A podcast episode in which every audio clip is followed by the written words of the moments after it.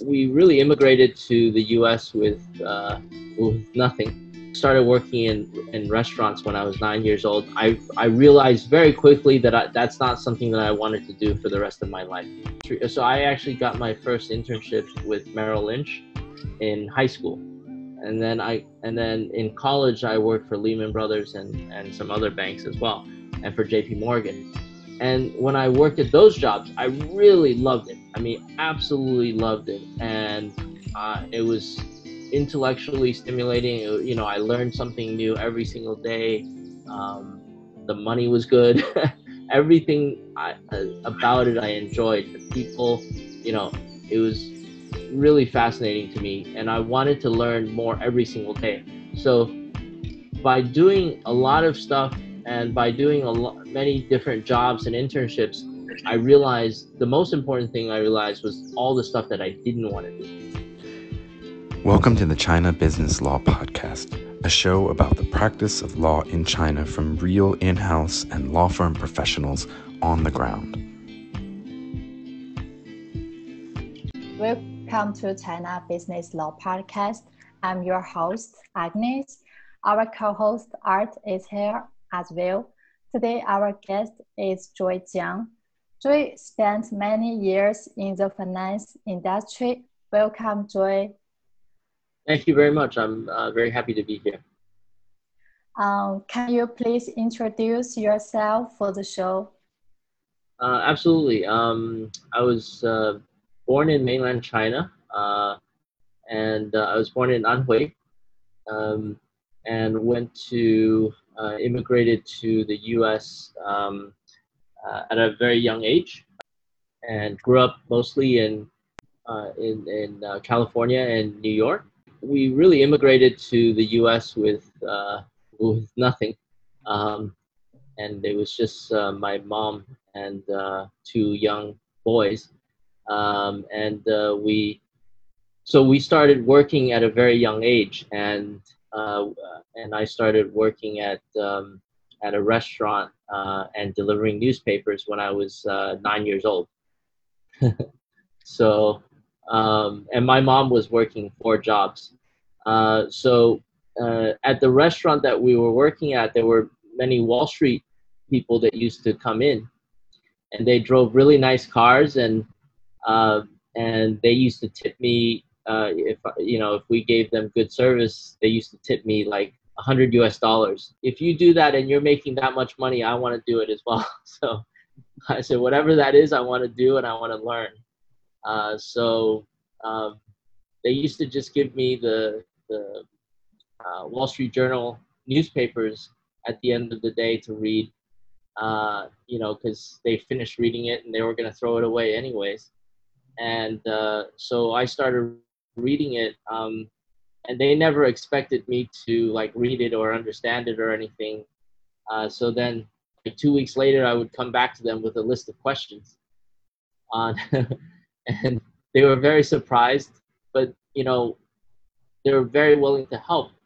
Um, because i think uh, anywhere uh, whether you know in china in, in america or anywhere else um, successful people like to help young people that are curious and want to learn. And, uh, and that's how I got started with a 30 year Wall Street career. Um, I've worked at UBS, at Deutsche Bank. Um, at the, I've started two of the first um, kind of uh, purely Asian born hedge funds. I'm happy to hear uh, to, to, be here to kind of talk about my experience and and talk about kind of what youngsters need now in order to be successful in either finance or any industry. Does a traditional background still prepare students well today? What skills are needed? Yeah, so I want to address the financial field first, and um, I think the traditional backgrounds of finance, economics, accounting, math, uh, they're they're okay. Um, they're not useless, but um, they're much less relevant to getting a good job or or or much less relevant to the financial field today. Um, and uh, and now the majors that are really kind of that we're looking for in the is more like engineers, computer science majors, um, and people who have real experience. Uh, so meaning, you know, entrepreneurs and uh, people who have. Uh, so you know, people start out much younger these days than um, than when I was growing up. If you've taken economics and finance, most of what most of what's happening today in the economy, i.e., uh, zero interest rates, because all economics and financial theory basically goes into complete disarray when you apply zero interest rates to it. I had to unlearn the economics and finance that I've learned in school in order to be successful in the markets. In the legal field, there is less kind of fundamental change like that. You know, like you said, the the the basis of law is law is always evolving. You know, um, data protection is an is an area that didn't really exist. You know, a, a generation ago. Uh, as a as a field of law, and that's now it is, and uh, and and that's probably one of the bigger areas that's changed. And so law is also becoming more technical and needs people with technical skills, um, but it's more uh, out of a subject matter expertise. It's not necessarily because um, the way uh, people are practicing law is really changing that much. There is there is a lot of technology innovation that's going into the way the law practice works as far as handling big volumes of documents or for due diligence. But uh, law is still fundamentally law, and the theory is still the same. Um, there's probably been less evolution there. The question is Did you enjoy your experience working on Wall Street, and why did you decide to leave? Yes, I absolutely enjoyed my time on Wall Street because, um, you know, I was working on Wall Street from the mid '90s to um, to the you know around 2014 2015 level um, and and well i'm still kind of in the industry but more as an entrepreneur. Um, and I, I absolutely enjoyed it because at, that was the big growth period of financial services and wall street. Uh, that period was absolute boom period for financial services uh, equivalent to the tech sector now. If you're a young person kind of looking at uh, um, you know, looking at where to go and where to start your career, look. The number one thing is look for an industry that's really fast growing. I left, uh, you know, at the end of 2014. Um, uh, kind of left the industry for a while because I had already been in, in the industry for 25 years and and kind of staring at the screen for that long is is um, quite tiring. But uh, we had made quite a good uh, uh, amount um, on the sale of of the uh, brokerage, and that allowed me to kind of explore other things that I was interested in. The reasons I kind of didn't go back to a big bank or something, uh, or, or wanted to really innovate outside of uh, outside of the big banks was because um, the traditional Wall Street, you know, kind of the big banks were no longer growing. In fact, they were actually um, kind of on the decline uh, in terms of wages, in terms of jobs.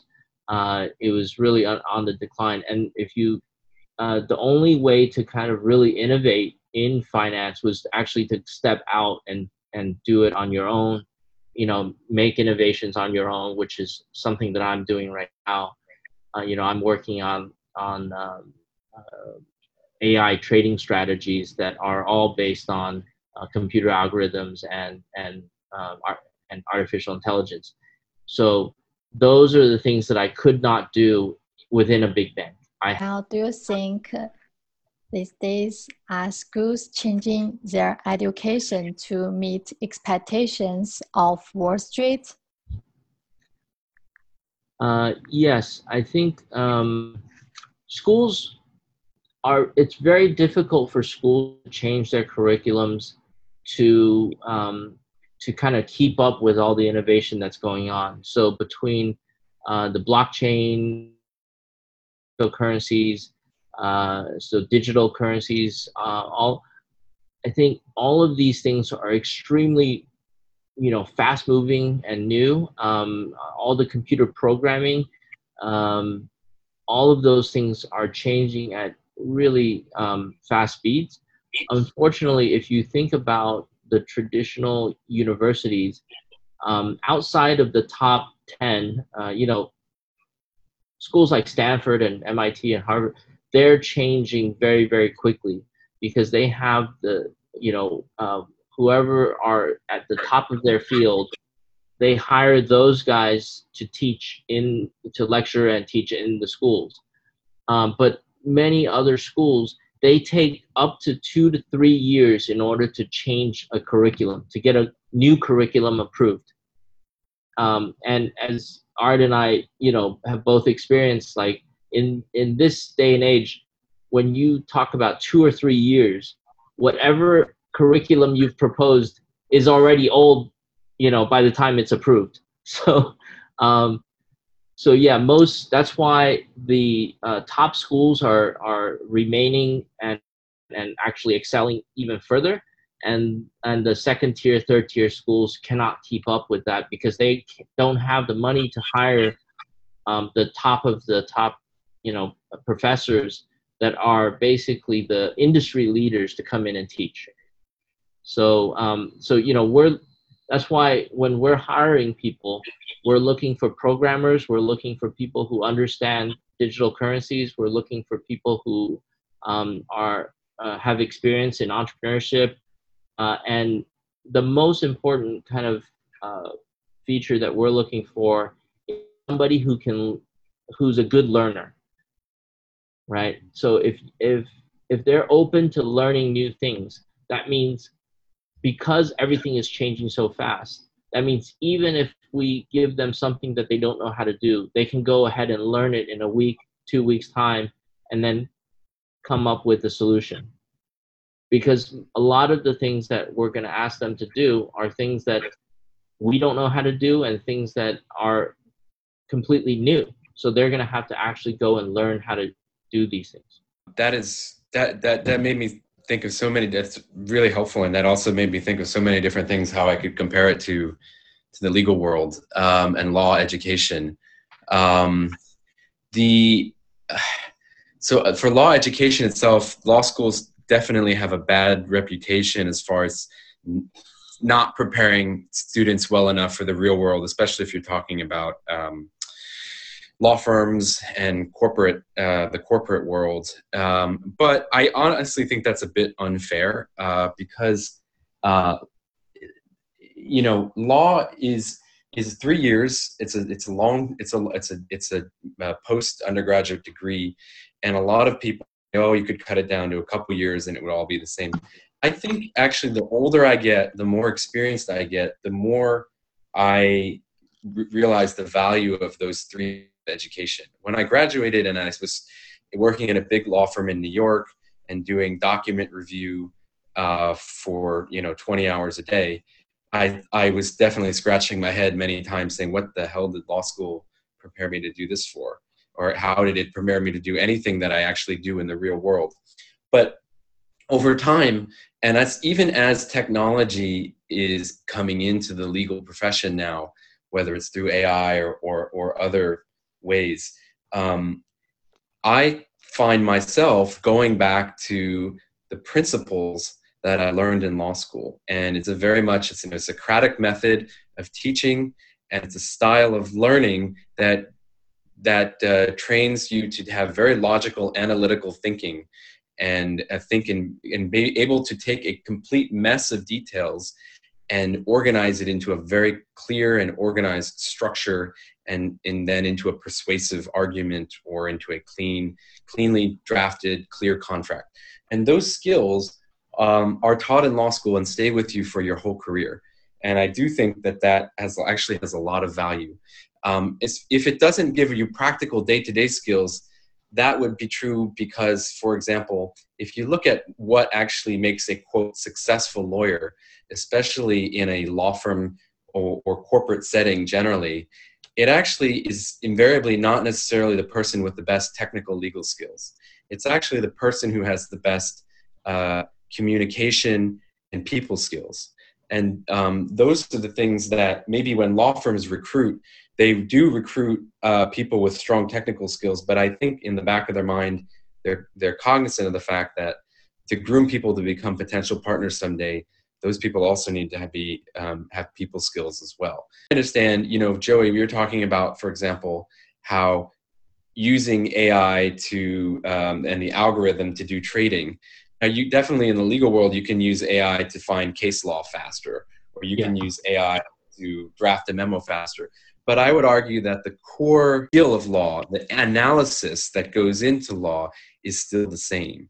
And so um, that that's something that's I think is still um, law school can always teach because everything changes so fast. I've had to unlearn things. I've had to um, say, you know what, maybe I'm wrong, you know, and maybe other things, uh, or maybe somebody else's opinion is also right especially when you're dealing with uh, the market, it's very easy to understand when you're right or wrong because if your returns are going the right way, then then you're going the right way. If your returns are if you're losing money and your returns are going the wrong way, it doesn't matter if you're right or wrong.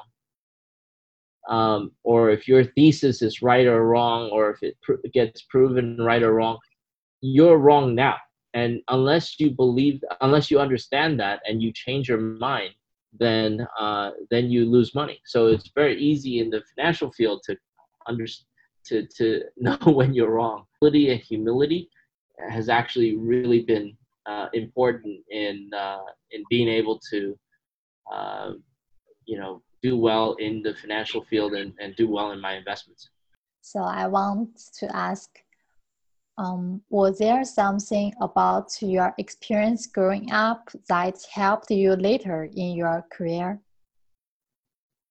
Uh, yes. Um, so I think the biggest thing that helped me um,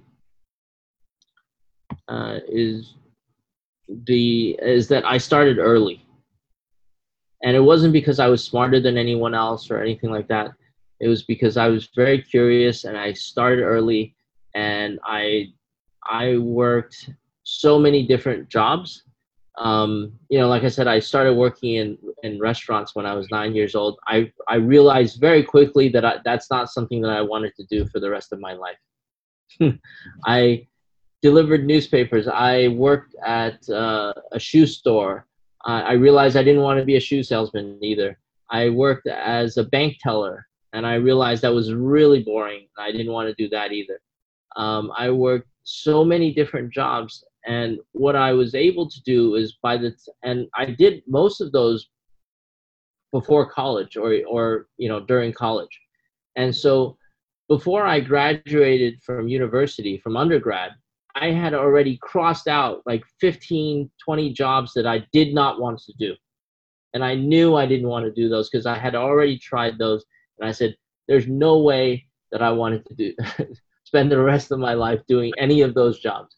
So, and when I actually worked uh, with the Wall Street, so I actually got my first internship with Merrill Lynch in high school, and then I and then in college I worked for Lehman Brothers and and some other banks as well, and for J.P. Morgan.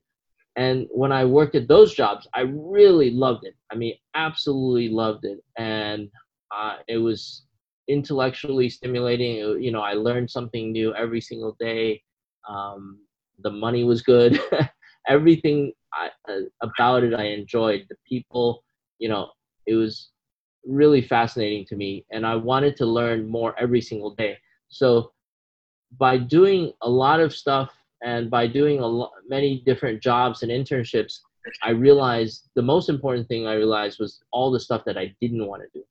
And I think starting out early allows you to do that because a lot of people don't start until uh, they're almost graduating university then they start oh you know i want to get an internship but by then they haven't they don't know what to cross out. They don't know whether, you know, if if a lot of people have done kind of paralegal work, uh, you know, when they're in high school or or university, they may have crossed out law, or or they may say, "Hey, I love it. I want to do it," right? And and that would make up their mind to to go to law school.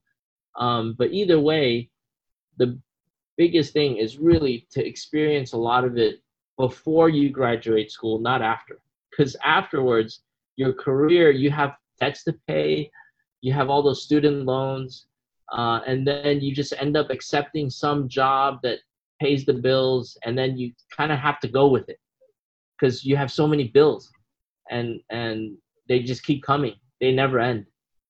Um, so so that was my biggest i think uh, advantage was that i really started early. You know i started age 13 or even earlier. So that was actually the best thing that's happened to me.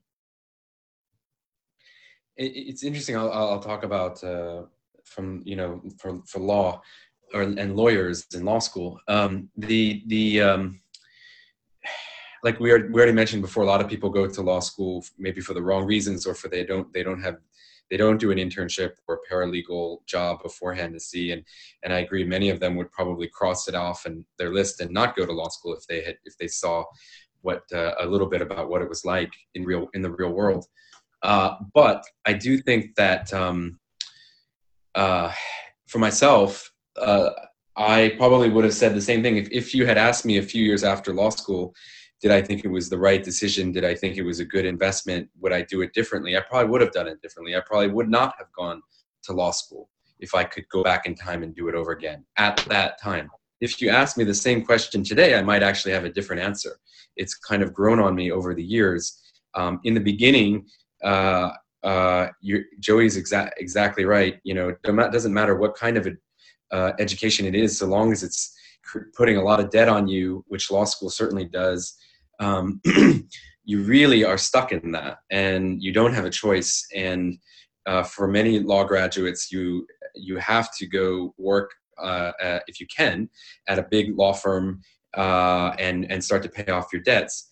A couple problems with that. One is usually you are you're stressed out and as a way to reward yourself your spending increases and then it becomes a bit of a trap where um, your lifestyle um, uh, I've seen many people and friends and colleagues over the years where, um, for whatever reason, they uh, kind of got used to the big paycheck and spending the money, but then they kept having to do the job that maybe they didn't really like. So uh, it starts with law school. It starts with the big school debt, um, and uh, and uh, people do get trapped in that a bit and uh, and can't go back. Um, so I would also totally agree. In, internships you can do during college and uh, or or right after law. You don't you don't have to go to law school right after college, right? Uh, or or or or uh, or other professions. Get a, a real uh, get real experience, um, and at least for a year. And I think it'll open your eyes up to a lot of things, and you'll see uh, your your your path will be a lot clearer. One, one other thing I want to say about internships is that don't be afraid to do free internships. And I know you know people are like, oh, you know, uh, they should be paid for their labor and everything. That's one thing that you want to do is you want to go into an internship where you're learning. You don't necessarily want to go into uh, an internship where you're just doing busy work. Right? If you're just doing copies and and just doing like getting somebody's lunch, then that's not a real internship, right? And so if you want to be paid for an internship, yeah, I can just have you do really lousy busy work and I'll pay you, you know, uh, minimum wage for that work uh, because nobody wants to do it, right? But that's not the internship that you want.